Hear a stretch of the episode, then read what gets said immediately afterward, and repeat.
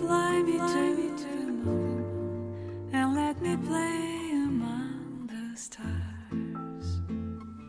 Hello，各位听众朋友，大家好，欢迎来到月不落看戏。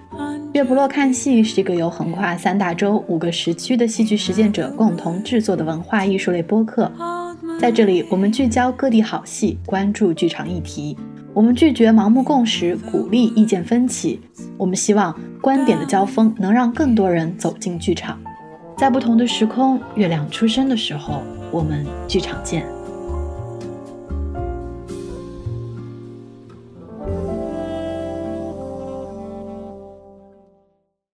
欢迎大家来到新一期的月不落看戏。嗯，我是光圈。我是三丰，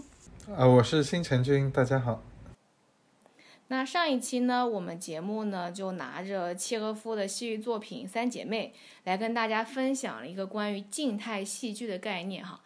而在今天的节目当中呢，就是我们可能要聊一部大家会觉得说好像不太像是我们这个节目定位的作品，因为我们之前呢一直在跟大家分享的都是大家普遍定义上的一些戏剧类的作品。嗯，都是以说话为主啊，会哪怕是没有什么太多情节，跟三姐妹那样，那起码也是一个故事。那今天呢，我们却要聊的是一部以肢体为主的一个舞蹈作品，就可能大家会觉得是不是好像不是戏剧？其实我觉得，呃，戏剧的起源，呃，跟舞蹈其实并不分家的。那尤其是西方戏剧，呃，我们以罗马戏剧而言的话，它很大程度上面其实是起源于一个节庆仪式，呃，还有祭祀的东西，所以肢体动作它本来就占很大的比重。你们可以想象，就是当罗马戏剧起源的时候，它最早的一个概念是说，呃，那个仪式是什么？那个仪式就是说，罗马人很爱打仗，所以他们每一个季度都会。但是罗马城内又是不允许带武器的，所以他每次打完仗以后都会把武器放在一个固定的仓库里面去存储，然后等他们出去要打仗的时候，就会到这个地方去拿武器，然后打完仗以后又把武器放回这个地方。那所以渐渐渐渐，这个行为就变成了一种庆祝仪式，也就是呃罗马戏剧里面呃最大的一个起源点。呃，你可以想象，如果在这种节庆里面的话，其实肢体动作是占很大的一个比重的，所以。呃，舞蹈、肢体还有语言这些方面，它本身是连在一起的，其实并没有很多的差，至少我认为是这样子的。其实刚才星辰君举举了很多外国的表演形式的例子来证明，所戏剧和舞蹈其实是同源的。我们今天讨论一个肢体的演出形式也不算跑题。那其实我如果我们说回来，中国的传统戏剧在中国最接近的形式就是戏曲嘛，哪一个地方戏？不是唱腔和身段都同时注重的，所以我觉得可能站在一个中国的观众的角度考虑的话，嗯，舞蹈或者说肢体的肢体语言的运用和戏剧这种表现形式的区别没有很大。对，就是其实刚才两位其实是有点帮我们今天要讨论这部作品，就是说先强行证明，对，先证明了一波，就是说我们其实并没有跑题哈。那我们今天要聊的这出，就是我们最开头打引号的跑题的肢体作品是什么呢？就是来自法国目前最著名的当代编舞家之一马吉马汉的成名之作《Maybe》。对，听上去就可能像是英语翻译里面的 Maybe。嗯，我第一次听的话也是认为它就是 Maybe，不带也许的意思。但后来发现那个 maybe 不是那么写的，may 就是五月份英文单词，那个 m a y，然后 b 不是一个单词，只是一个字母，而且是大写。呃，它最直接指向的指向的这个意象，不不是可能性，而是一个人的名字。这个人的名字就是贝克特的妈妈。这个信息不是我发明的啊，而是我在那个一个关于马基马汉的纪录片的。首映式上面就是听他这样解释的，并且好像贝克特年轻的时候的确是写过一个作品叫就叫 Maybe，但是正常的我们第一次听到这个词会会想到那个词那个 Maybe，就觉得首先他这个跟贝克特文本的源头是在这里的。Maybe 这部作品呢是马吉马汉在一九八一年的时候创作的。呃，一部舞蹈作品，也是他自己个人的第四部原创作品。虽然只是第四部，哪怕是到现在来说，是都是他最经典的一个成名之作。四十年过去了，这个作品，呃，目前的演出场次大概是八百场左右，并且二零一八年好像是第一次登陆了中国大陆的一个舞台——广州现当代舞周。当时是法盟和和法国艺术中心支持下引进来。我就挺好奇，就是你们两个最开始知道 Maggie m a h a 或者是 Maybe 作品的，嗯，原因是什么？我觉得给我印象特别深的是 Maybe 这个作品，它比较有几张特别著名的宣传照。这几张照片让我看起来，就照片里面人像僵尸一样，好可怕。然后顿时就是仅有的一点一点好奇心就被照片吓回去了。这照片长什么样子？我给大家描述一下啊。首先，照片上是，呃，有一个人的占了很大面积，他的脸占了这张照片很大面积。然后这个人的脸上全都涂的是白的，我不知道什么东西。然后他的鼻孔画两个特别大的黑圈儿，眼睛。也画两个特别大的黑圈儿，反正你看一张白脸，然后眼睛那么黑，就像死人一样。然后他脸上涂的那东西还特别干，就好像他的皮肤正在被皲裂。然后这个人就目光呆滞，直视镜头，那样直瞪瞪的看着我，我觉得特别可怕。然后我当时觉得，嗯，好的吧，就是又是一个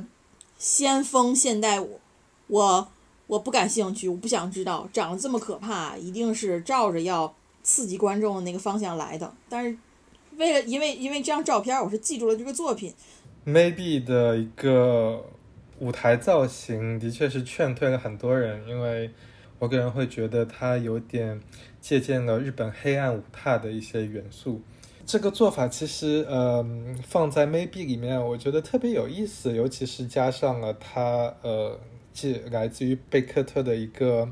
荒谬戏剧，因为它直接把我拉到了一个类似于与这个平以这个现实世界脱离的平行世界，你可以把它称之为冥界，或者说是呃彼岸的一个世界。我觉得它很有意思。但是我好像跟你跟跟你们不太一样，是我当时第一次看他海报时，我反而是对这个舞蹈会感兴趣，因为它好像跟我之前看过的现代舞海报是完全不一样，走两个极端。就之前的。现代舞海报都特别美，然后就是那种，就是美好的人、美好的身体、美好的舞美，这种感觉。然后 maybe 是这样子，就反而是就会给我到很很大的那种好奇心，就想要看看到底是怎么样的一出舞蹈。是 maybe 它作为呃改编自北科特的一部戏剧，叫做《范德巴基》，这么一个一个戏剧蓝本。那我在这边稍微说一下有关 b e g a y 的一些信息啊。b e g a y 的话，它所谓的荒谬戏剧其实就是没有任何意义的。然后它的一个呃，而且而且它尽量创作它的剧本是不给你任何意义。举一个最极端的例子，是一九六九年的时候呢，瑞典学院授予北克特呃诺贝尔文学奖，但是他却拒绝领奖，而且还说那一天他获知得奖信息那一天是该死的一天。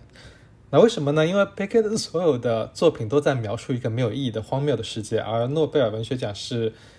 给为人类进步做出贡献的人，所以对于贝克特来说，这就等于在证明他为这个世界的探索做出了贡献，并且为这个世界寻找出了进一步的意义。而这是和北克特的创作理念所谓的无意义的世界是完全相反的。这是我早期在呃学戏剧的时候，我选修过舞蹈课、舞蹈鉴赏课，但但所以我不是去跳舞的那个人。我们的老师就很明显的说过，说你为什么要在舞蹈动作里面找一个故事呢？那你想想看，它本来就是身体的律动，是一个节奏性的东西，然后是一个激发你想象的东西，为什么你要？特地的去寻找说，呃，编舞到底要给你讲一个什么故事？他举个例子就说，如果你听一段音乐，你会很，你会在音乐开始五秒钟就说，哦，这个几个音符是要告诉你什么细节嘛？其实根本不会啊，对吧？你只是通过它整体的一个节奏、整体的一个音高音低和它的旋律去呃感受到它给你描绘的一个场景，这是抽象的，这是你个人的一个对于他接收信息的一个脑海里面的反馈，嗯。其实很主观的，就你不用明白，呃，作者到底想要跟你说什么。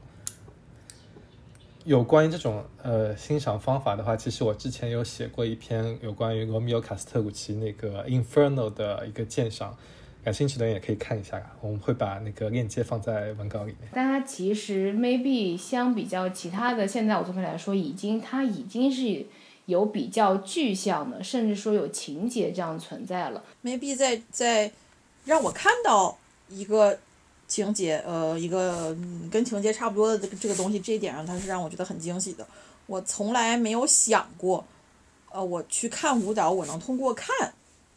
看到一个逻辑，看到一个一个一个故事。有一段音乐放来放去，放来放去，唱的都是那一句。当时我以为是个技术处理啊，我没有我没有去调查这首歌，我不知道它就长得这个样子。然后当时在台上发生的事情呢，是这些人一个个穿着彩色的衣服，拿着小包裹，就要不知道要去哪里，要走，要一起走。然后走着走着，总有一两个人掉队，别人都走了，他俩就在台上。然后过一会儿，那帮人又转了回来，这两个人呢重新归队，又其他有那么几个人，由于 N 种原因又掉了队，就是音乐是在轮回，然后台上发生的视觉也是在轮回。当时我可能就没有没有听，我听出来音乐是一直不停放之后，也没有再去想这个音乐，但是我是觉得，对吧？有好多人，你曾经约定要一起做什么事情，然后总有 N 种原因，最后决定这个事情没有做成。然后我当时想到的是那个《离骚》当中的一句，就是“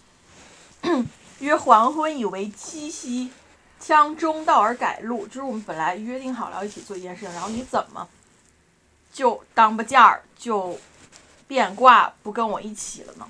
我当时觉得这件事情呢，结合完全都是结合个人的经历，就是就这一点让我觉得好难过。然后我的哭点就在这里。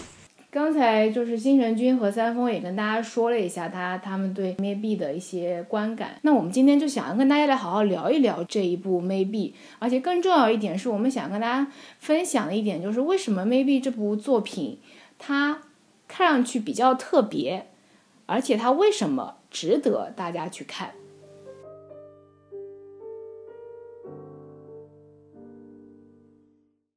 Maggie m a h a 呢，就像我刚才在跟那个开场的时候跟大家介绍，他是西班牙裔的一个法国编舞家，当时是在那个他的父母和他的姐姐和带着在在他妈妈肚子里的那个 Maggie m a h a 然后逃难到了法国，所以说他算是出生在法国图鲁兹这个城市。然后呢，嗯，他在八岁的时候就有点像我们这儿的青少年宫一样，就每个可能小孩都得学一个那种。课余活动，然后他妈就给他报了一个古典舞，因为他们家，尤其他妈妈特别喜欢看歌剧。然后在十五岁的时候呢，他就去到了巴黎，跟着当时在巴黎特别有名的一个俄罗斯舞者叫妮娜的继续来学习舞蹈方面，尤其传统舞蹈方面一些技巧。补充一个一个信息啊，马基马汉这四个字听起来好像很爷们儿，其实这是一个姑娘，她的原名叫玛格丽特马汉。玛姬是玛格丽特这个名字的，就是直小版，一种很比较亲切的叫法。玛姬马汉生于一九五一年啊，我不知道就大家对一九五一年出生的人该是个什么概念？就我爸妈是六二年的，就这个人，他现在首先他还活着，他还没死，然后他比我爸妈还还大，今年有七十了。但对于法国人来说的话，一九五一年出生也就代表一九六八年他正好进大学。哎，对，六八学潮，我看到的资料里面倒是表表明过，就是他说六八学潮对他的影响，不是说他哪一天去参加了一个游行怎么样怎么样，而是六八六九年的样子的时候，当时他是在斯堡斯特拉斯堡一个嗯，就比较比较正统的那种歌剧院，然后他演的都是就是喜歌剧那种大团圆结局里面的作品的舞蹈部分。就他当年十五六岁的时候，他是跳这种舞的。然后六八六九年，这个一个是学潮带来的社会变革方面的一些诉求吧，嗯，一个是这段时间他他看到了一个外国的现当代舞芭蕾团体在他们那儿的演出，然后这个现当代舞芭蕾团体就是嗯法瑞双极的。当代巴黎的当当代巴黎的这么一个也是很有代表性的编舞，他叫莫里斯贝贾贝加。这个人带着带着他的团队，他的当代芭蕾团队来到呃斯特拉斯堡演出，然后十六七岁，当时在一个传统歌剧院里面受那种就差不多跟中国的戏班子一样那种教育，就是你你一个群舞演员啊，人家跳独舞的说话你就不要插嘴。他们当时是差不多是这种制度。然后他一个生活在这种制度之下的人，忽然看到了接触到了现当代舞，这个对他的冲就是冲击是非常大的。就是那个老师给他带了很多东西，但是也是那个老师他引发了马吉马汉对舞者的完美身体的一个最大的一个思考。因为那个老师虽然他是一个非常现代的芭蕾舞的一个编舞，但他其实在舞者的身体要求上面是非常的。依旧是非常传统的，他就觉得说，所有的舞者的身体就应该像是那些完美的芭蕾舞人形。但是马尼马汉他的身形其实并不是这样子的身形。因为我我第一次看到他的时候，就没有没有很强的意识到他之前跳的是古典舞嘛。我第一次看到他的时候，嗯，就是在他那个纪录片，他儿子给他拍了个纪录片，一个纪录片的巴黎首映上，我看到的是一个一个小老太太。就个儿也不是很高，你想杨丽萍，差不多也就是这岁数。杨丽萍每次出现在采访上，什么感觉？瘦的都不行了，而且打扮特别奇怪，然后腰杆特别直，眼神特别凌厉。满吉满汉就不是这样的，你就不觉得他是一个退休的舞者，你觉得他是一个退休的教师。就你可以想象说，那个跳 Maybe 的所有舞者，他一定是舞蹈专业出身的，他一定有个最基本的一个身体的一个素质。但是我觉得他对身体的反思，反思在说他在人物的设计，包括他造型上面，他是想要故意去塑造一些非常参差不齐的身体，有不同的性别、不同的身高，嗯，有胖瘦，这个是我你能明显感觉到他是在故意想让大家去。呃，去跟之前对舞者就非常，就非常有点像的复制粘贴那样的身材，是对这样一种印象去做对抗的。其实我看到很多说法是，maybe 这个作品是马基马汉想要为，呃，普通甚至丑陋的身体做一个证明，这样的这样的一个作品。那我们看到的是台上十个演员，首先长得都不不一样啊。然后光圈刚才说。传统舞者，呃，对啊，古古典舞者好像都四小天鹅长得都一样，就是复制粘贴这样一种形式。当然，满吉满汉的舞台上表现的是一个多样性，而且不仅是多样，是丑陋和边缘化的多样。有人鼻子特别大，有人牙是黑的，有人一个耳朵大一个耳朵小，有人特别不协调，有人高低肩，有人长得胖，有人顺拐。就是我们看到的是这样一群人物。讲一点吧，在 Maggie Mahon 同时，或者说比他早期的时候，其实法国的肢体戏剧也已经有发展，那就是雅克洛寇的那个嗯呃肢体戏剧学院。其实我觉得他们，我觉得 对于 Maggie Mahon 的 Maybe 来说，它里面更多发挥的是。呃，在舞蹈方面有关于肢体的那一部分，而不是说舞蹈方面有关于传统的固定的所谓的 code，也就是呃规定的一些范例动作的那一部分。嗯，你看这个作品是有音乐的，但是我常常感觉不到音乐的存在。所谓的戏剧舞蹈，它有戏剧性在，然后这个音乐的话是作为一个点睛之笔。那就拿个例子吧，它的开场乐应该是舒伯特的《冬之旅》，然后其中的一段叫做《风琴演奏者》。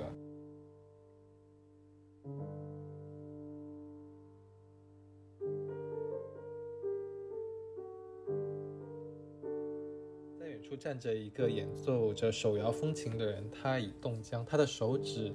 摇着风琴的摇杆，他的演奏无人问津，只有狗在他的身边吠叫。他任他们随意吠叫，一刻不停地演奏着。这位老人，我能与你同行吗？你能伴着我的歌演奏风琴吗？呃，这个曲子也很有意思，是舒伯特晚年晚年病入膏肓的时候去创作。那时候好像他好像得了风寒，然后还有梅毒这种毛病。他创作了这首曲子以后，然后请了很多的他的艺术朋友们过来聆听他这个曲子的首演。然后据说当时首演的时候，就是所有人就是类似于脑门上就画了三条黑线，就是你怎么可以创作出这么悲伤、这么无望、这么让人感觉到像是无语的一个曲子？其实，呃，如果从戏剧结构来说的话，我就觉得这个开场乐其实一下子就把我拉进了他所营造的舞台画面里面。我刚才说到他的舞舞台营造的一个画面，就是一个类似于一个彼岸的世界，或者说是平行于我们现实生活当中的一个世界嘛。其实它的一个作用，我觉得还是挺强的，挺好的。常常听到好多作品在说啊，我们这个作品讨论人，我觉得就就这句话已经被用烂了。但在 Maybe 这个上面，我真的是第一次确切的感觉到，我觉得这个作品在讨论人。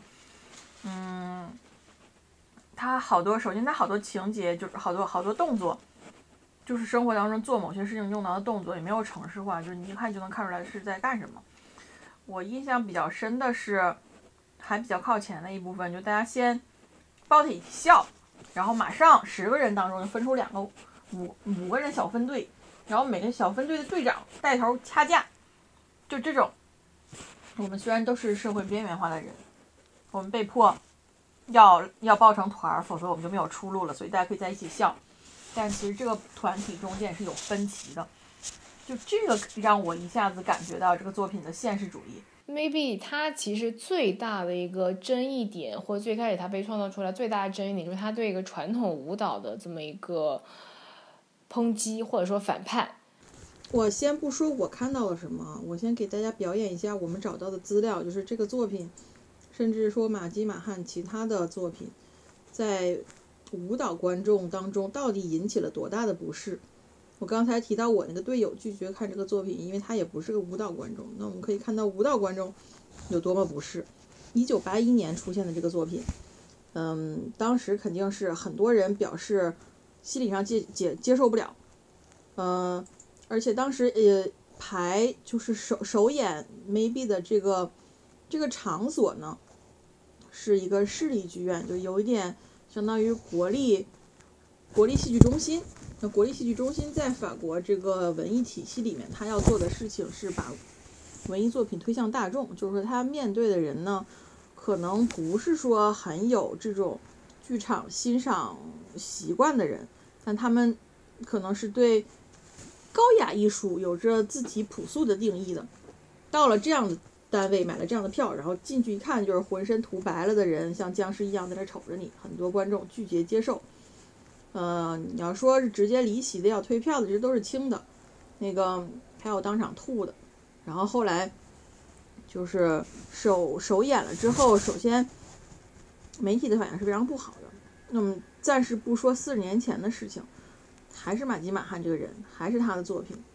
他二零零四年又出了一个作品，这个名字好像也是个德语啊，我就不尝试着去读了。二零零四年离现在是很近的了。那个时候观众的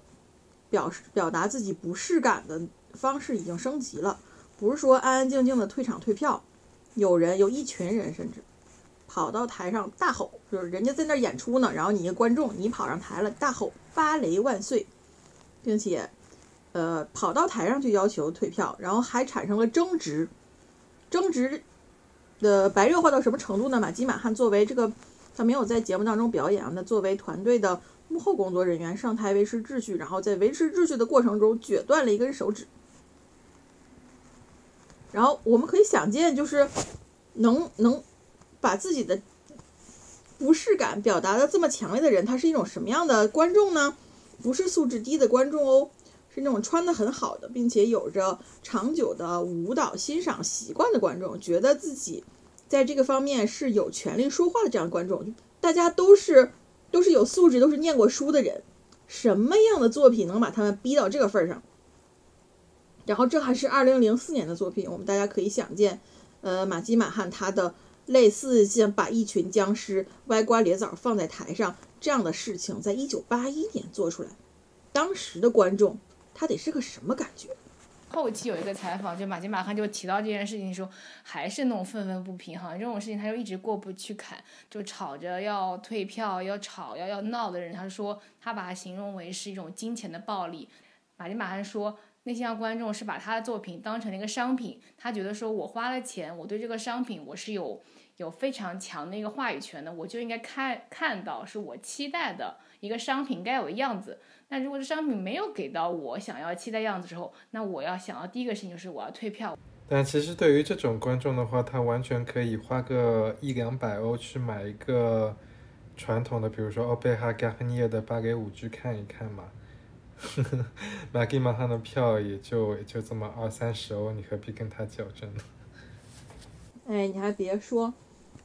传统和现当代舞舞蹈之争，在巴黎歌剧院，就是星辰君刚才说欧贝哈巴加尼，在就是这样历史悠久、这样这样重要的文化场所，其实今天也是明争暗斗、波澜暗涌的在进行的。嗯，欧贝哈加尼现任的就巴黎歌剧院现任的舞蹈总监还是不是欧欧惠丽·居崩了？好像还是。嗯，就反正是一个女的啊，呃，然后你想在巴黎歌巴黎歌剧院做舞蹈总监，他肯定是那个压腿下腰，古典舞功底上来的，而且他的确是这么一个人，然后就是这样一个人，在业内备受诟病，并且他这个舞蹈总监的位置当的是非常艰难，是因为说什么呢？因为他在任期间积极的向巴黎歌剧院舞蹈排目这一方面。引入了好多外国团、现当代舞团，就因为这点，有多少人对他不满？其实光圈现在说，嗯，舞蹈方面的创新很难。其实我我也不知道怎么理解这个事情，但的确是和一些就是古典舞的舞者讨论过吧。这事情肯定要听两面。我没有接触过现当代舞的舞者，但是古典舞的舞者给我的感觉是，嗯，法国现在这样的政治形势，它必须要从。从财政上扶持一些就是都市的新兴艺术项目，所以现在的创作基金，舞蹈方面的创作基金全都在当现当代舞方面，然后古典舞就没有了，所以他们现在就很闹心。其实我觉得这个问题并不是说要你要多去创创新一些传统或者一些经典舞蹈，而是说我是比较好奇，是有些看惯了芭蕾的观众，他很难去接受一个。一个新的表达形式，或者新舞蹈新的一个形式，这个是我比较我觉得 maybe 提出来的这么一个议题。就是我认为现在可能世界各国的舞蹈都在被西方传统芭蕾舞、古典舞这种技法绑架。我第一次有，因为我从小就就觉得就是和马吉马汉在贝加学校里面那种感受一样，我觉得长得不是大长胳膊大长腿的就不能跳舞。就是，然后我第一次好像觉得这个这个观点可能有问题的是，我上过一个就爱尔兰民间舞的课，然后那老师长得就是差不多马吉马哈身材，没有不好，但就是他在街上走，你没觉得呀，这个人是跳舞的，没有这种感觉。然后他跳的就很好嘛。后来学校里还举行那种传统舞的舞会，然后都是老头老太太老的都不行了，就那种一低头只能看到肚子看不到鞋的人。你让他跳舞，他跳的也很好啊。甚至马金马汉自己在某一个采访当中也曾经说过，就他家的西班牙亲戚在屯子里面跳他们那种田间地头的舞，就也很有感染力。但人长都是，你要不看他跳舞，你是绝对不能想到他这人是会跳舞的。我觉得这个东西跟一个人的期待有关。比如说，我也喜欢看一些舞蹈，然后他是展现美好的身体，完美的身体。那我就会去找那个巴黎歌剧院的舞团去看他们复排的，比如说皮纳保奥式的舞蹈，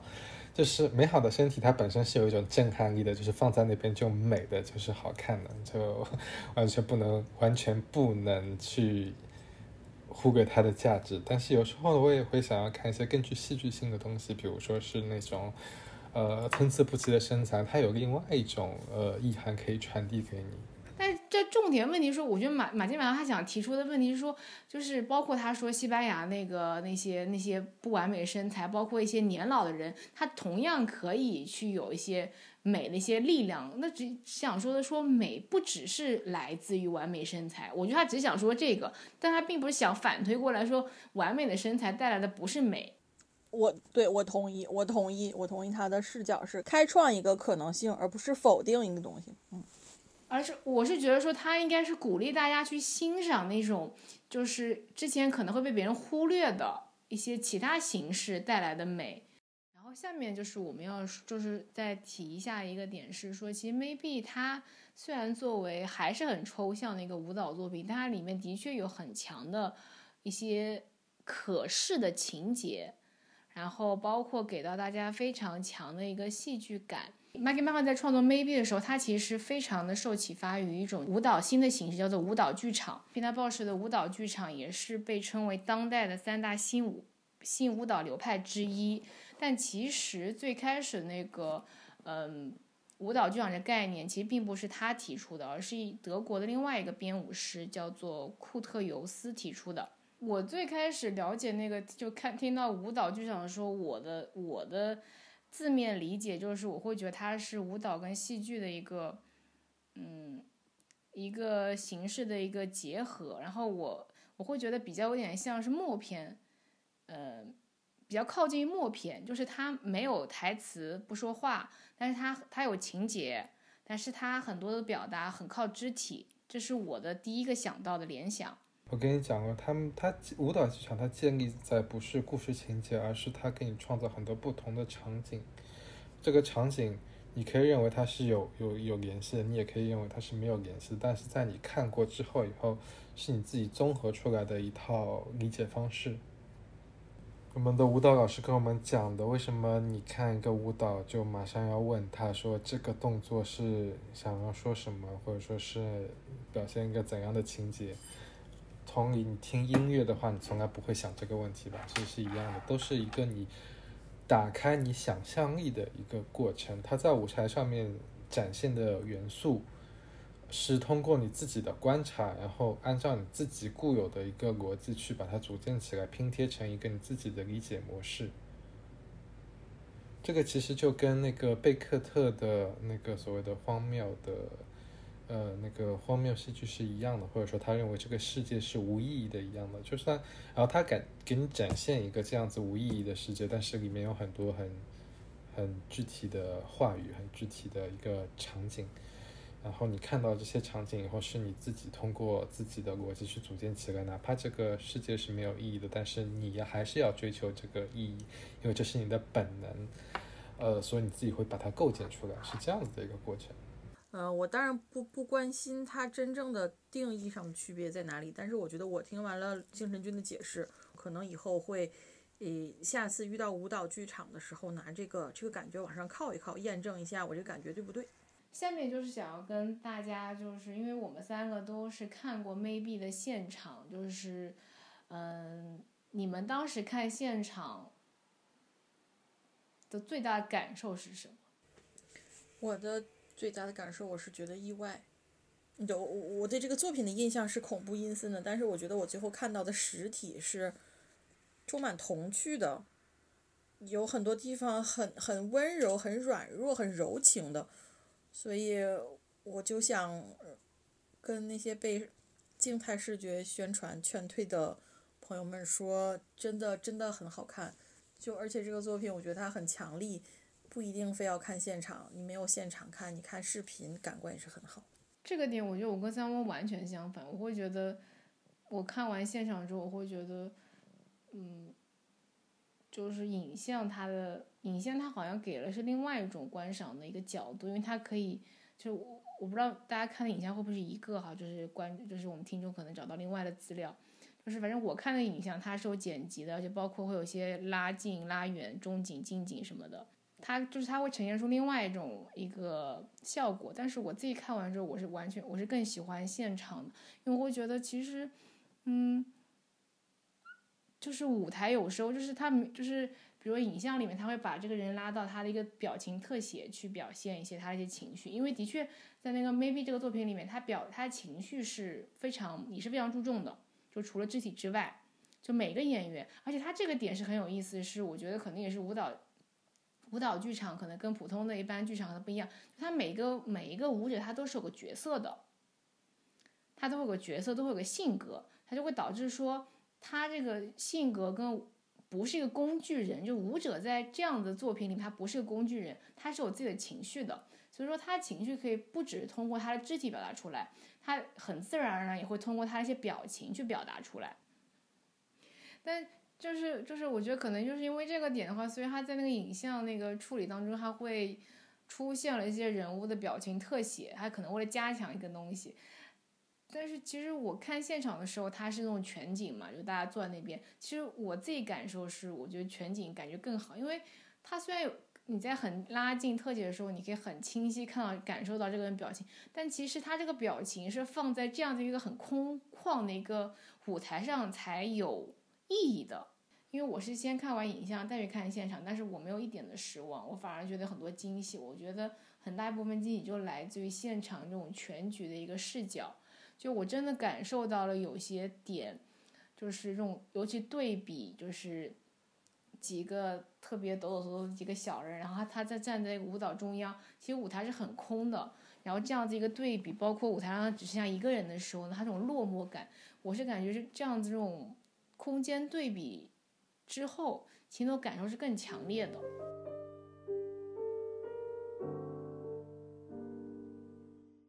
就大家想到舞蹈作品嘛，这是一个非常就视觉化的一个艺术形式。就，但是大家有没有想过说，如果这样子一出艺术形式，该怎么样去分享给一些可能视觉上有障碍的一些观众去观看的？然后关于这个点的话，那个三丰他在巴黎有过一次这样的一个体验，我还觉得挺有意思，想跟大家来分享一下。二零一九年，我看到 Maybe 的现场之前，恰好有机会参加一个就是剧院，呃，当时在整个这个舞蹈节框架之下组织的，为戏剧可达性，就是能够让大家都接受这个可达性做的一个努力，就是把 Maybe 这个作品做一个盲人导览。然后为什么非要在这个作品做盲人导览？其实我当时没有想太多，不过今天想起来，大概是因为这个作品，首先，嗯，它探讨的是一群就是社会边缘的人，他的创作目的就是想让让美包容到更多的人，所以我觉得这可能是一个这个作品存在说有盲人导览这个这个方式的一个重要原因。然后再一个，当时做导览的这个人。当年是马基马汉舞团的，就是曾经也跳过 maybe 出身的人，舞台上发生的事情他自己是经历过的，所以他知道怎么样用用更好的就是文字语言来描述。嗯，然后其实法国的话有很多视觉性比较强的表演作品，已经有一套呃还比较还比较常见的就是可达性的这样一个体系，怎么样去给听障的观众展示歌剧。怎么样去给视障的观众展示舞蹈？那么这次这个视障导览，它差不多分成三部分吧。第一部分是演出开始之前，就挺长时间之前，几个钟头之前，嗯，把几位视障的观众请到舞台上来，然后把舞台上发生的东西可能让他们摸一摸，比较重的重要的调度让他们走一走。第二部分就是我们好多人都被拉到就是后台，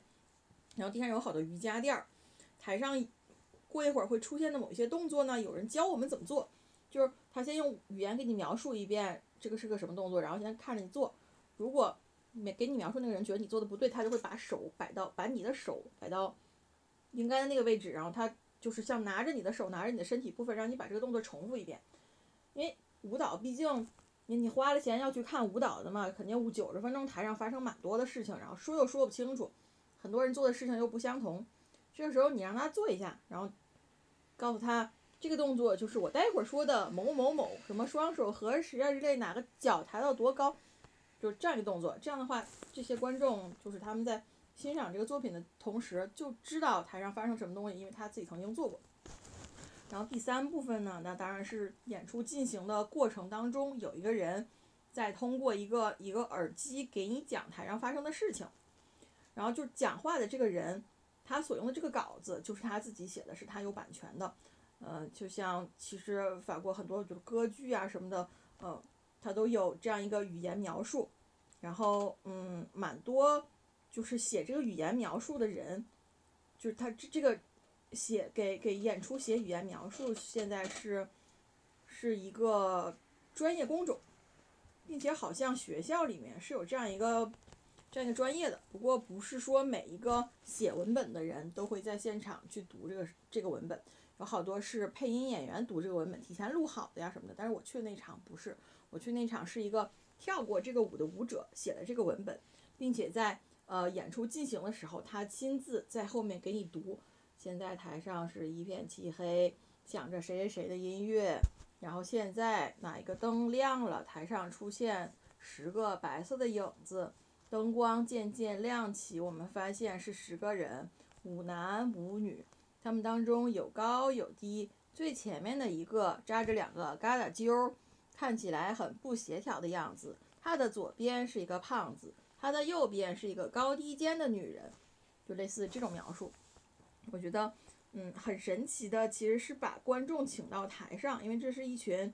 你无论给他描述的再怎么再怎么详细，他如果自己感觉不到那个那个空间感，他是不知道发生什么的人。但是把观众请到台上，首先你是能够闻到那个粘土，就是演员浑身都要涂那个味儿，那个那个那个粘土层。然后满吉满汉的儿子曾经在这个一个给他妈妈拍的纪录片里面说，我从小就是在后台这个粘土味儿当中长大的。你在台下坐着，可能那个味儿不是很严重，在台上一闻那个味儿，就就就还挺特别的。我觉得这个对我一个明眼观众来讲，也是一个挺挺好玩的这样一个印象。然后他们会把比较有特色的道具，就是服装道具，拿给视障演员摸一摸。给你摸一个硅胶的鼻子，然后待会儿要带这个硅胶的鼻子演员过来给你摸一摸我的鼻子本来长什么样子，然后戴上这个鼻子之后就是什么样子。然后还有那个硅胶的耳朵，有一个大耳朵，有个小耳朵。然后还有高低肩女戴的一个带花边的帽子，他们把这个帽子还有什么睡袍拿给大家摸一摸。然后第二个就是带着观众们走一些重要的调度，我觉得这点特别好玩儿。然后第三点就是到后台在瑜伽垫上面做那个搓手呀、跺脚那个动作。嗯，我记得我不记得谁跟我说过，好像也是一个戏友说，之前理解不了当代舞那些乱七八糟的动作，真的是跟着跳一遍你就什么都懂了。觉得这个这种尤其是把台上做的动作做一遍的这种导览方式，不仅是对视障的观众很有用，觉得对明眼观众。也是一个很好的，就是接触或者了解现当代舞演出的方式。那今天我觉得 maybe 聊差不多了，就如果有听众之前可能在国内哈，maybe 来巡演的时候看过演出的时候，也欢迎跟我们一起来分享一下你的当时的一个观后感。那我们就下期节目再见啦，拜拜，拜拜，拜拜。